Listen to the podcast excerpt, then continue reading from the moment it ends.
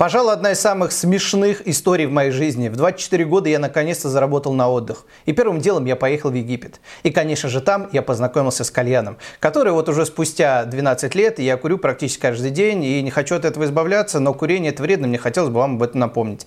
Так вот, подходит ко мне человек в приятном одеянии, в египетском отеле, и я говорю, а у вас есть кальян? Он говорит, э, типа, yes, yes, только э, говорит шиша. А я парень из глубинки, и я говорю, брат, мне шиша не надо. Ну, английский, понимаете, на уровне арендатора языка, да? Я говорю, шишу не клади, это все, ну, я против. Наркотики, это вообще в моей жизни никогда не было, это плохо. Он говорит, yes, yes, окей, okay, шиша. Я говорю, не, не вздумай эту шишу положить, ты понимаешь, это просто кальян. Говорю, кальян, но шишу не надо. Закончилось все тем, что я пошел и смотрел, как он делал кальян, чтобы он не положил туда никаких запрещенных э, веществ. Понимаете, да? Шиша, но это переводится как кальян там, в Египте. Хука, наргилья, у нас называется кальян. Это все одно и то же. Сегодня мы поговорим с вами о понятийном аппарате. Когда вроде бы мы Особенно это видно, когда два человека сходятся и создают прекрасные отношения. Потом они выходят друг за друга замуж, женятся, живут, но ссоры происходят практически по одному и тому же поводу. Люди изначально не рассматривают свои понятийные аппараты как нечто важное, что надо было бы обсудить. Мы с моей супругой, любимой Машей, сделали прекрасное упражнение, которое я вам советую сделать со своими половинками тоже.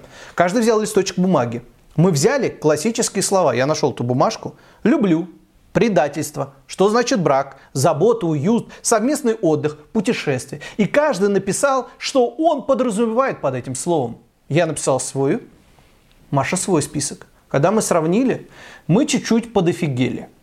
Вы замечали, вот я таким, наверное, был, что для меня слово «люблю» в молодости было не нечто таким особенным. И спустя неделю взаимоотношений с какой-нибудь девчонкой я мог ляпнуть «я тебя люблю». А для нее люблю. Это все, это женись, э, когда едем из роддома выписываться. Вы понимаете, что мы употребляем одни и те же слова, но при этом для нас они значат разные вещи. Это очень важно, понять, одно ли и то же мы подразумеваем, произнося понятное нам слово. А, с некоторыми учениками возникает нелепая ситуация. Он мне говорит, мне нужно вот э, получить ответ на этот вопрос, на такую ситуацию. Я задаю наводящий вопрос, вопрос вы умеете задавать. Надеюсь, вы читаете наш телеграм-канал и смотрите видео, потому что подписаны, поставили лайк под... и ничего не пропускаете, и колокольчик, да, надо. Так вот, он говорит, нет, нет, я имел в виду другое. Я говорю, так ты же сказал это слово. Ну, типа я имел в виду. Вот нет понятия я имел в виду. Нет понятия очевидно. То, что для одного очевидно, для другого значит другое. Что это за знак? Класс. Класс, окей, ты окей. Попробуйте показать его в Турции, где мы сейчас, э, русскоговорящие люди, любим отдыхать. Это, знаете что? А я зацитирую из законодательства. В Турции такой жест обозначает, что вас открыто обвиняют в гомосексуализме. Они привыкли, что русские ни черта не понимают, что это такое. Но если турок турку покажет так, ребята, мало не покажется. Идем дальше. Наши прекрасные новые друзья, Иран. Попробуйте в Иране показать вот так вот.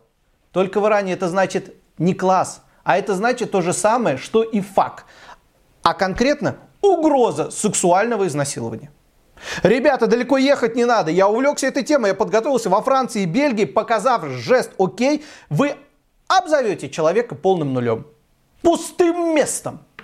Ну и как вам такое? Мне кажется, слишком большая разница между ты классный и я сейчас тебя изнасилую. Господа, давайте разбираться с понятийным аппаратом. Давайте свой тезаурус, вокабуляр, словарный запас, э, свою риторику и лексику приводить в норму, в соответствие вокабуляра того человека, с кем мы общаемся. Это очень важно. Поэтому задавайте вопросы, уточняйте, ты это ли имел в виду, что ты имеешь в виду, поясни. Дополнительная информация поможет вам в ответе вашего собеседника на ваш вопрос понять, об одном и том же вы говорите, либо нет. А то ругаться будем, снег башка попадет, ничего хорошего. Прекрасное упражнение, рекомендую. Ну а как э, его это проведете со своей благоверной или благоверным, пожалуйста, отпишите в комментариях. Мы с вами увидимся совсем скоро. Подписывайтесь, колокольчик, лайк, ну и в тележеньку, пожалуйста, бегите. Все, пока.